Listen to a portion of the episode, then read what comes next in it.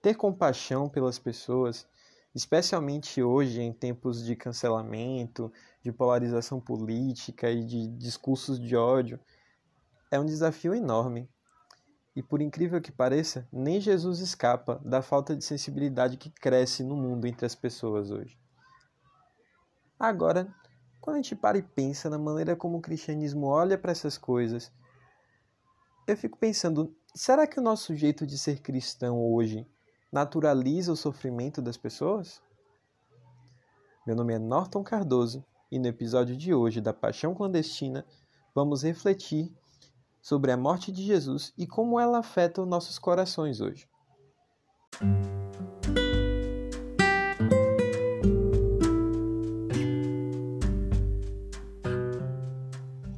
Olá, pessoas! Sejam muito bem-vindas ao Todas as Cores do Céu, o podcast preto, periférico, invertido e espiritual, feito para cristãos clandestinos e pessoas que amam radicalmente.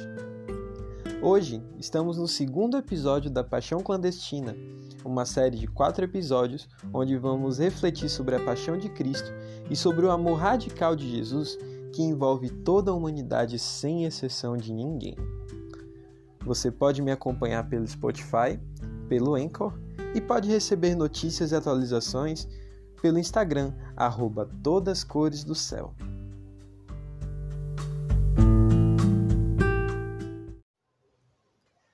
Da maneira que você se sentir mais à vontade, é, leve seus pensamentos a Deus e vamos juntos orar. Maravilhoso Deus, obrigado por, pela oportunidade de estarmos aqui eu aqui no meu canto, meu ouvinte no canto dele, e nós aqui juntos em espírito para poder meditar sobre a sua morte e sobre o teu amor que é demonstrado através do teu sangue. Senhor, que nesse momento a gente possa descobrir camadas cada vez mais profundas desse amor de Deus e que nós possamos aplicar isso em nossa vida. Perdoa nossos pecados, nossas faltas, em nome de Jesus. Amém. Bom, o ano era 2020 e estava começando o ano. A pandemia ainda era só um rumor entre as pessoas, se bem que o ano já que naquela época já não tava lá essas coca toda, né? Mas assim, ainda não tinha pandemia, as pessoas ainda podiam sair livremente nas ruas e era carnaval, né? Cada um curtindo do seu jeito. É, alguns indo para seus retiros das igrejas, outros indo para a avenida, outros indo na Sapucaí, vendo as escolas de samba, e eu em casa, porque a gente não estava com com dinheiro nem condições de sair, né? Mas como a gente tem o privilégio, né? O privilégio para uns e para outros não, de ter o carnaval transmitido 24 horas por dia na televisão naquele tempo, eu pude assistir uma das coisas que mais impactou minha vida naquele momento, que foi o desfile das escolas de samba do Rio de Janeiro, que sempre passa na, na TV aberta, né? E assim, eu assisti ali e tinha uma escola de samba que eu estava muito ansioso para ver porque o, o enredo estava muito prometendo, que era o desfile da Estação Primeira de Mangueira, que é minha escola de samba do coração, né? E que uma coisa que eu gosto na Mangueira é que os sambas enredos delas sempre vão tocar de alguma maneira em alguma questão social relevante para o momento. E naquele momento, o samba enredo tinha o título A Verdade vos fará livres. E foi tão perfeito aquele desfile, de tantas formas, que eu posso listar algumas aqui no episódio, mas foi muito tocante para mim. Primeiro, porque esse, esse desfile ele trouxe uma abordagem completamente subversiva da história de Jesus, né? Ele atualizou as vivências de Jesus, né, daquele Jesus que está na Bíblia, conectando com as vidas de vários grupos marginalizados da sociedade brasileira, né? Então, isso foi uma coisa possível porque Jesus, como a gente conhece, ele viveu nas periferias lá do, do tempo dele. Ele não estava o tempo todo em Jerusalém, mas ele veio de Nazaré, que era uma cidade muito pobre, muito marginalizada. Ele teve contato com a ralé do povo, assim, com as pessoas menos privilegiadas da sociedade judaica, E ele teve uma empatia muito forte por essas pessoas. Esse aspecto da história fez com que as pessoas que, que idealizaram esse samba enredo, eles pudessem atualizar essas vivências de Jesus, conectando ele aos grupos da margem da sociedade brasileira. E aí naquele desfile a gente teve as figuras de Jesus, de Jesus favelado, teve a figura do Jesus negro, do Jesus que é mulher, o Jesus índio, travesti. Foi uma coisa muito impactante e até escandalizadora para alguns grupos da sociedade, né? Mas eu lembro muito de dois momentos que foram bem impactantes para mim, que foi a rainha de bateria, que também estava caracterizada de Jesus, e o carro alegórico da cruz, que mostrava, que mostrava crucificado ali um homem periférico, né, com toda com todas as características, né, do, de uma pessoa que vive na periferia, o cabelo louro pivete, assim, a cor bem negra da pele e isso foi essas imagens foram bastante fortes para mim. Primeiro, tam, primeiro que a mensagem do desse desfile era bastante antifascista, né? Então, esse samba tinha uma mensagem antifascista muito forte. Eu separei até uma estrofe, um, uns versos desse samba que diz assim: Favela, pega a visão, não tem futuro sem partilha, nem messias de arma na mão. E assim, isso aqui, bem como toda a mensagem, casa com o texto bíblico que fala de Jesus e que é um dos meus preferidos, né? que é o texto de Isaías, capítulo 7, verso 14, que eu vou ler aqui para você, mas se você quiser pegar a sua Bíblia e acompanhar, você dá um pause aí no seu, no, no, no seu celular, vai lá, corre, pega a sua Bíblia, abre o texto bíblico e vem com a gente que eu gosto de ler com você, né? O texto diz assim: Portanto, o Senhor mesmo vos dará um sinal. Eis que uma virgem conceberá e dará à luz um filho, e chamará o seu nome Emanuel, Deus conosco. E Deus conosco é o significado de um dos nomes de Jesus, né?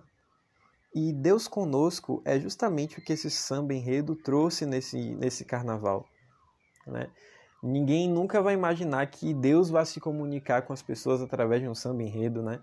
Ou através de um desfile de escola de samba, mas aquela mensagem era a mensagem que o Brasil precisava ouvir de uma maneira que ele entendesse bem fácil, né? Tava muito próximo das pessoas ali. Escolas de samba são cultura brasileira da sua forma mais mais popular, né? E assim, esse desfile para mim foi muito importante porque era 2020. Em 2020 eu já me entendia melhor como gay, mas vivia numa crise espiritual muito forte, né? Eu não tinha proximidade com a igreja, com nenhum grupo religioso, na verdade. Eu não orava, eu não lia a Bíblia, eu não tinha ânimo para fazer essas coisas, não tinha ânimo para pensar em espiritualidade. E ao mesmo tempo, eu estava bem decepcionado com, com a minha igreja. Porque além de, eu, além de eu observar de maneira mais forte essa homofobia que é institucional e que é religiosa e que acaba defasando a espiritualidade da gente, eu pude ver dentro de minha igreja é, líderes bolsonaristas muito fortes que apoiavam cegamente esse governo que era muito cruel com pessoas como eu. E não só como eu, homem negro gay, mas como com qualquer outra pessoa que frequentava aquela igreja de bairro que eu frequentava, sabe? era uma coisa que não conseguia entrar na minha cabeça, que me colocava num lugar de conflito muito forte. E aquele samba enredo casava completamente com toda a ideia de Jesus Cristo e de salvação que eu tinha aprendido até aquele momento desde minha infância. Foi uma mensagem muito familiar para mim. Eu, diferente da comunidade evangélica naquele momento, eu não via o nome de Deus sendo chacoteado ou zombado, não. Eu vi o nome de Deus sendo glorificado porque Jesus estava falando ali o que a sociedade brasileira precisava ouvir naquele ano, naquele carnaval, e que ainda precisa ouvir hoje. E mais ainda, saber que Jesus empatizava com minha dor enquanto pessoa negra, enquanto pessoa LGBT, enquanto pessoa pobre, enquanto pessoa periférica, foi uma das coisas que me fez me manter vivo e são, não só naquele momento de minha vida, como durante a pandemia inteira. E até hoje, quando eu estou aqui conversando com você, né? E assim, é, quando eu penso que Jesus empatizou com a nossa dor e eu penso que ele tomou para si as nossas dores, escolhendo viver como um ser humano e escolhendo sentir na pele o que é viver nesse mundo cheio de maldade, cheio de pecado, eu não posso lembrar, eu não posso deixar de lembrar do sacrifício de Jesus, mas especialmente de um momento desse sacrifício que eu vou ler agora com você e está no livro de Mateus, capítulo 27, no verso 46, e que diz assim: E cerca da hora nona, bradou Jesus em alta voz, dizendo: Eli, Eli, lama sabachthani, isto é, meu Deus, meu Deus, por que tu me abandonaste? E quando Jesus disse isso, Jesus estava na cruz. E a cruz, naquele momento, naquele contexto, era o método de execução mais doloroso, mais cruel e mais humilhantes do tempo do Império Romano. Tanto que pessoas que eram crucificadas eram os piores criminosos, eram os assassinos mais cruéis, os perturbadores do reino, os traidores do império, né? E Jesus, ele foi preso e morto como um traidor do império, né? Porque ele, segundo os judeus, ele se intitulava rei dos judeus e isso foi uma coisa que foi utilizada para incriminá-lo. Então, só que quando eu vejo ele na cruz assim, eu entendo que além dele suportar as dores físicas da tortura e dos açoites e dos cravos e da própria cruz, ele suportou outras dores muito piores. Ele suportou a dor de ser traído condenado e zombado pelo seu próprio povo. Ele suportou a dor de ser abandonado e traído por seus discípulos, que eram as pessoas mais próximas dele. Ele suportou a dor que eu acho que é a mais doída de todas, que é a dor de estar separado de seu Pai, Deus, e levando sobre si os pecados do mundo inteiro. E isso torna o cenário, ao mesmo tempo que mais cruel e mais doloroso, torna o cenário também familiar, infelizmente. Porque essas dores que Jesus suportou quando estava lá na cruz morrendo por nós, são dores que são muito nossas também, especialmente para nós, pessoas LGBTs. Porque a gente acaba sofrendo a rejeição de nossos próximos, sofrendo a rejeição de nossas famílias, de nossas igrejas, acaba tendo nossa espiritualidade negada, porque a nossa sexualidade é considerada o pior dos pecados, né? Quando se fala de homossexualidade, se fala de qualquer coisa que envolva diversidade de gênero e diversidade sexual, de sexualidade, as pessoas relacionam a pecado e dizem que é o demônio que está ali dentro e que a pessoa precisa de cura e de conversão e de um monte de coisa. Sendo que essa maneira de enxergar a situação é só um, mais uma violência, sabe? E assim como Jesus foi morto simbolicamente várias vezes quando os fariseus blasfemavam o nome dele, quando desfaziam dele, quando testavam ele só para saber o que ele pensava e não com o desejo de aprender dele de fato, a nossa comunidade também morre simbolicamente de várias formas antes da gente ser morto de fato. A gente morre porque a gente perde nossas famílias, a gente morre porque nós somos rejeitados expulsos de nossas casas. A gente morre porque não consegue encontrar emprego e acaba sendo jogado na prostituição, né? Como é o caso de várias pessoas trans. A gente morre quando as pessoas nos julgam pela roupa que a gente veste. Quando os governos vetam da gente direitos, como o direito de usar um banheiro que nos do, do gênero que a gente pertence, quando veto o direito de usar um nome que é nosso, se bem que esse direito não está mais vetado, as pessoas trans podem ter seu nome retificado, olha que legal, né? Mas assim, quando as pessoas é, tiram o nosso direito de ter uma família e de ter uma família reconhecida, quando as pessoas tiram o direito de da gente de ter filhos e de educar pessoas para essa sociedade, para que essa sociedade seja melhor ainda cada forma dessa de negação de nossas vidas, de negação de nossa sexualidade, é uma maneira que a gente morre. E essas mortes todas acontecem antes de nossas mortes acontecerem de fato. As mesmas feridas que estavam nas mãos e nos pés de Jesus naquele tempo, hoje estão nos pulsos de meus irmãos e irmãs. A dor da coroa de espinhos furando a cabeça de Jesus é a mesma dor que aflige o psicológico de meus irmãos e irmãs. A mesma vergonha da cruz está na forma absurdamente cruel que as pessoas trans hoje em dia morrem hoje. E o mesmo clamor desesperado de Jesus quando ele dita: Senhor, Senhor, por que me desamparaste? É o mesmo clamor desesperado por acolhimento que estava, com os, que estava nos meus lábios. Quando eu orava, me punindo por um pecado que não existia e fazendo exatamente a mesma pergunta para Deus.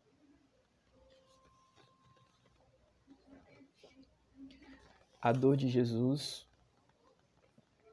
é uma dor que é muito nossa. A solidão de Jesus é uma solidão que é muito nossa também.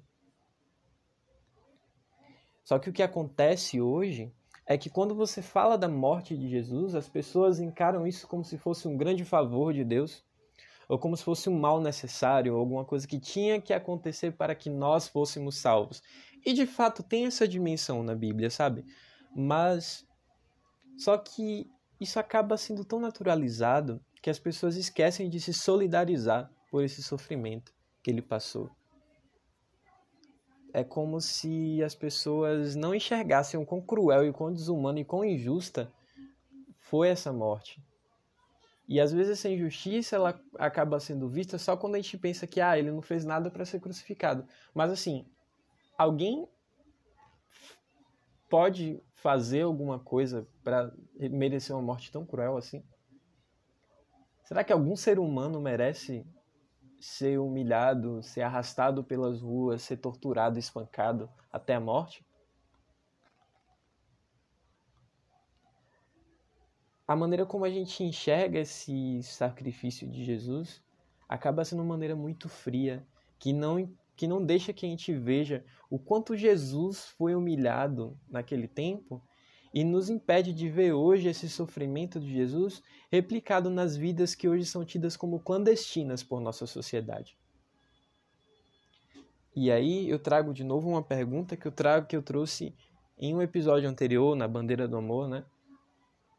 Que é: se você não consegue empatizar com o sofrimento de Jesus, como é que você vai empatizar com o sofrimento de seu próximo que não vive de maneira tão plena hoje? E se você não empatiza com as pessoas que você consegue ver, com as pessoas que estão no seu ciclo, que estão nas suas redes sociais, estão produzindo conteúdo para você, como é que você vai empatizar com o sofrimento do Jesus que você não viu e que você só ouviu falar? E aí, como é que você consegue celebrar sua Páscoa comendo o seu bacalhau, comendo o seu chocolate, se você pode, né? Porque tá tudo pela hora da morte hoje. Como é que você consegue celebrar hoje com sua família ou com seus amigos, sabendo que essa celebração acontece por uma razão tão cruel? Essa é uma das maneiras pelo, pelas quais o amor da humanidade está se esfriando. E isso é profético. Lá em Mateus 24, no verso 12, que eu vou ler aqui para você, porque é só virar duas folhas, né? Diz assim: Por se multiplicar a iniquidade, o amor de muitos esfriará. Hoje, a gente liga a televisão e vê morte, né? Não somente as mesmas mortes violentas que a gente via todo santo dia antes da pandemia, como agora as mais de 3 mil mortes que são ocasionadas não só pelo vírus, mas pela imprudência de nosso governo, que se recusa a olhar para as vidas brasileiras da maneira como Jesus olhou para as vidas de todo mundo. Só que essa sexta-feira, que é o dia que está saindo esse episódio, é o momento em que Jesus mesmo nos convida para que a gente hoje se encha desse amor. Não só do amor de Deus, mas do amor por Deus. E se encha também dessa empatia que envolve tanto as pessoas que você vê à sua volta, como o Deus que te vê todo santo dia. E é nesse momento que eu quero orar com você, para que a gente receba esse amor que vem de Deus.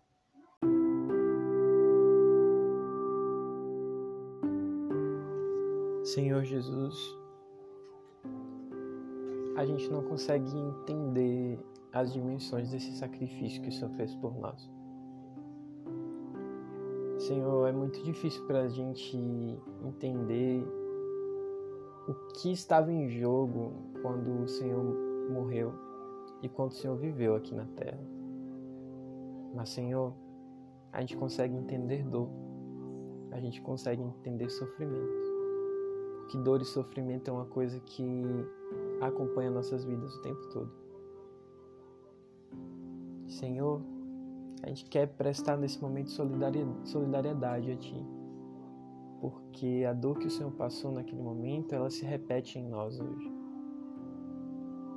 E queremos que o Senhor é, que o Senhor nos acolha também porque o Senhor é Deus e o Senhor esteve no lugar que a gente está. Senhor, é, que todos os dias o Senhor desperte empatia em nós, por cada pessoa que a gente enxerga e por cada pessoa que convive conosco, porque o mundo não tem empatia, Pai. O mundo faz com que a gente caleje o tempo todo e com que nossos corações não mais se sensibilizem pelas pessoas que merecem tanto a vida quanto nós. Mas o Senhor enxerga isso. Então que o Senhor aqueça nossos corações de novo. Que o Senhor e com esse amor que fez com que o Senhor assumisse essa forma humana e sentisse nossa dor, conforte as pessoas que não que se sentem sozinhas hoje e que não conseguem é, sentir e se identificar com mais ninguém, com as pessoas que sofrem caladas, Pai. Da mesma maneira que o Senhor sofreu a humilhação, a tortura e a morte, calado, sem reclamar. Deus mostra para essas pessoas que o Senhor entende essa dor da mesma maneira que o Senhor me mostrou e que o Senhor console essas pessoas. Que o Senhor ensine o seu povo a amar como o Senhor amou. E que o Senhor ensine o seu povo. E que o Senhor faça o seu povo entender, Pai, que a pessoa que é diferente dela e que a pessoa que não tem privilégios na sociedade, ela merece viver também que o Senhor esteja com cada ouvinte aqui e que cada dia mais essas pessoas que estão me ouvindo possam ser distintas do mundo por ter o amor que o Senhor ensinou a gente. Em nome de Jesus é o que te peço e te agradeço. Amém.